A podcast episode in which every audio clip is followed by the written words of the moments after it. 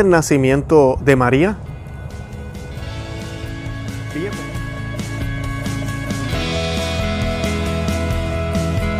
Bienvenidos a Conoce, Ama y Vive tu Fe. Este es el programa donde compartimos el Evangelio y profundizamos en las bellezas y riquezas de nuestra fe católica. Les habla su amigo y hermano Luis Román y quisiera recordarles que no podemos amar lo que no conocemos y que solo vivimos lo que amamos. Hoy vamos a estar hablando de si se conoce o se sabe del nacimiento de la Santísima Virgen María, cuándo nació, en dónde nació. Los libros eh, de los evangelios eh, los evangelistas, los cuatro evangelios que tenemos incluidos en el Nuevo Testamento, no nos hablan de esto, pero sí hay unos textos que mencionan este acontecimiento. Y lo que sí parece interesante es que desde el siglo II hay evidencia arqueológica histórica de que la iglesia siempre celebró y conmemoró el nacimiento de la Madre de Jesús, la Madre de nuestro Señor. Además de esto, tenemos que la fiesta eh, comenzó desde el siglo V, VI, eh, primero en el calendario bizantino y luego en el calendario romano. Así que podemos ver que hay evidencia sobre esto, pero ¿de dónde viene? ¿Por qué se celebra si no está ni siquiera incluido en la Biblia? Así que vamos a hablar un poco de eso en el día de hoy.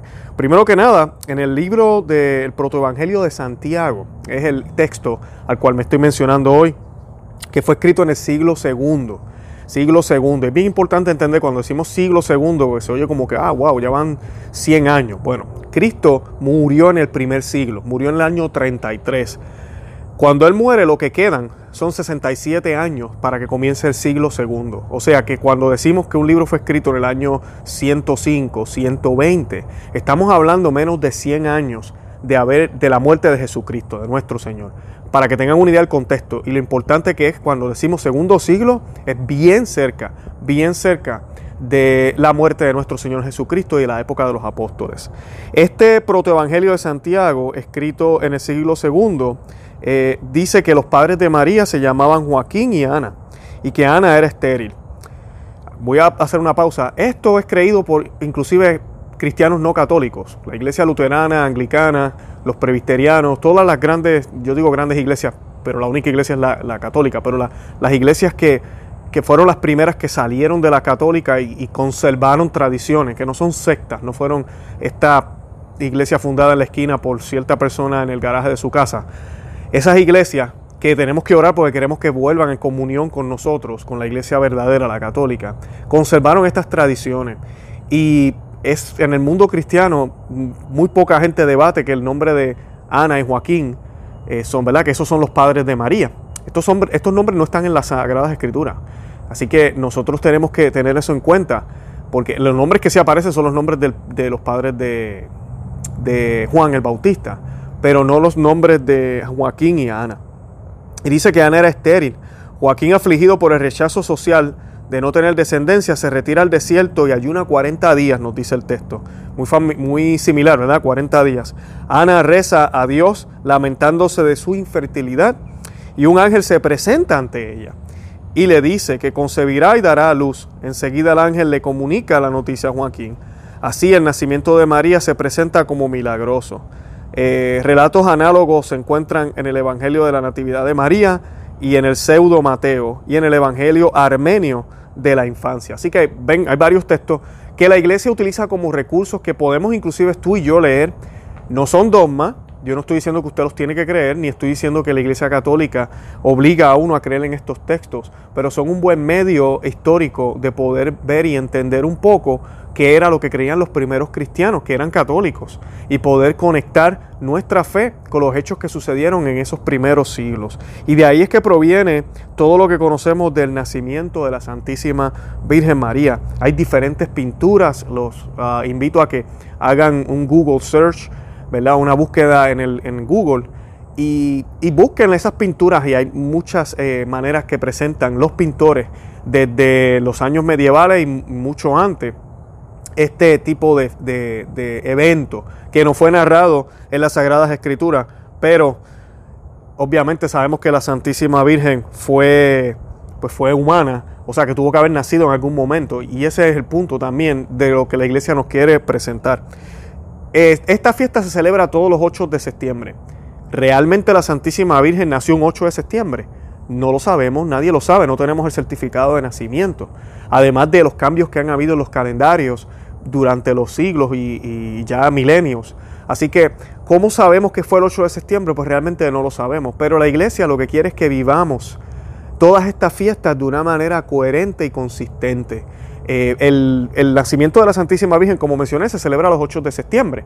Pero la Inmaculada Concepción, que es la concepción de María, se celebra los 8 de diciembre. O sea que el 8 de diciembre son nueve meses antes del nacimiento de la Santísima Virgen. Sabemos que ella, eh, la concepción de ella fue el 8 de diciembre. Mira, eso es bien difícil que lo sepamos exactamente. Pero sí sabemos que tienen que haber pasado aproximadamente nueve meses desde la concepción hasta el nacimiento. Y es lo que la iglesia nos quiere presentar a través de estas fiestas. Es exactamente lo mismo con lo que vemos con Jesucristo, eh, por ejemplo, Juan el Bautista. Eh, la fiesta de San Juan el Bautista siempre se celebra los 23, los 24 de junio. 24 de junio, si usted suma seis meses, es 24 de diciembre. ¿Por qué? Porque cuando el ángel se le aparece a la Santísima Virgen, le dice que ya eh, eh, Santa Isabel tenía seis meses. Y ahí vemos esa, esa cercanía, ¿verdad? Y podemos vivir ese, ese tipo de, misterio, ¿verdad? Porque primero queda embarazada Santa Isabel, pasan seis meses, ¿verdad? Eh, y entonces María da luz al Señor, y ahí están los nueve meses. Así que vemos esa, esa, esa esa realidad. En términos de días exactos, no, no sabemos si fue el 23 de junio o el 24 de junio, si fue el 24 de diciembre que nació nuestro Señor o el 25. Sí sabemos y se sabe por evidencia arqueológica que fue cerca de esas fechas, pero el punto no es ese, el punto es vivir esa realidad que está literalmente en la Biblia para que podamos entender y vivir lo que es el Evangelio. Porque además de ser algo espiritual y algo que nos lleva a acercarnos a Dios, es algo real. Y acercarse a Dios es algo real, no es meramente espiritual, no es una idea. Así que eso es lo que nos quiere presentar la Iglesia Católica. Muchos protestantes coinciden que cuando ellos veían estas fiestas y veían la liturgia, se dieron cuenta cuando regresaron a la Iglesia Católica, cuando se volvieron católicos, que la Biblia tomó vida. Porque en sus eh, iglesias, cuando ellos pertenecían a otras parroquias, a otras denominaciones que no eran católicas, ellos no podían ver la escritura tan viva como la podían percibir y ver en la Iglesia Católica. Así que yo creo que estas fiestas, pues eso es lo que nos ayudan a, ver y a realizar. Y la fiesta del nacimiento de la Santísima Virgen, pues nos ayuda a pensar en eso mismo, en unas realidades eh, importantes que sucedieron también en un contexto histórico. Además de esto, la, la, fiesta nos recuerda que la Santísima Virgen fue humana y esto es importante. Santo Tomás de Aquino, San Ambrosio y los grandes, los padres de la iglesia siempre reforzaban esa idea porque la Santísima Virgen tuvo unas gracias espectaculares, grandiosas. Ella fue asunta al cielo, nació inmaculada, pero eso no quiere decir que no fue humana. Ella sí fue humana y pudo decidir y pudo tener todas las decisiones que tomó y caminó y vivió como vivimos nosotros, sufrió, sintió dolor también al ver a su hijo morir en la cruz, pero tenía unas gracias especiales, eso no se puede negar. Y, y no pecó, fue santa completamente fue humana y es importante que se sepa que fue humana y eso no lo recuerda el nacimiento porque es lo que profesamos sobre la persona de Cristo, que Jesucristo fue humano. Si no, si ella no fue humana, entonces hubiese sido la unión de dos dioses, la diosa María y el Espíritu Santo, eh, ¿verdad? La tercera persona de la Trinidad. Entonces ya estaríamos cambiando la teología y lo que queremos mostrar. O sea que María tenía que ser humana para poder mostrar esa realidad de Cristo también. Eh, y eso nos lo recuerda, pues, el nacimiento de la Santísima Virgen. Nació como cualquier otra persona, al igual que Cristo también nació. Nació como cualquier otra persona, siendo Dios todo el tiempo, desde su nacimiento. siempre fue Dios, él nunca dejó de ser Dios al momento que asume la naturaleza humana. Acuérdense, que Cristo también nació, ¿verdad? Él fue hombre y tuvo su nacimiento, al igual que cualquier otro ser humano. Y desde su nacimiento, su persona, ¿verdad? La persona divina asume la naturaleza humana, pero no dejó de ser divino. Nunca olviden que Jesucristo es una persona, una de las tres de la Santísima Trinidad, y que Él asume la naturaleza humana sin abandonar la divina. O sea que siempre fue hombre y siempre fue Dios. Y su persona es divina, no natural. No podemos decir que Jesucristo eran dos personas, una natural y una divina, porque entonces ya entonces serían cuatro personas en la Santísima Trinidad. Es una persona con dos naturalezas. La divina que siempre la ha tenido, la tendrá y nunca la dejó y la humana que la asume en un momento en específico en la historia de la humanidad del mundo. en el año 30, eh, según las escrituras. Bueno, y para cerrar, yo quisiera cerrar con una oración sobre el nacimiento de la Santísima Virgen. Eh, nos, eh, nos presignamos en el nombre del Padre, del Hijo y del Espíritu Santo. Padre Celestial, tú has querido que en María se reflejase tu amor. Gracias por habernos dado una madre tan perfecta. Ella es para nosotros una nueva revelación de todos los tesoros de bondad que se encuentran escondidos en tu corazón paterno. Nos muestras hasta qué punto tú eres bueno y dulce en tu amor. Con su ternura y su solicitud, ella nos hace conocer el afecto delicado y vigilante que te une a ti con nosotros, puesto que toda la fuerza de tu amor materno desciende a ella eh, de tu corazón de Padre.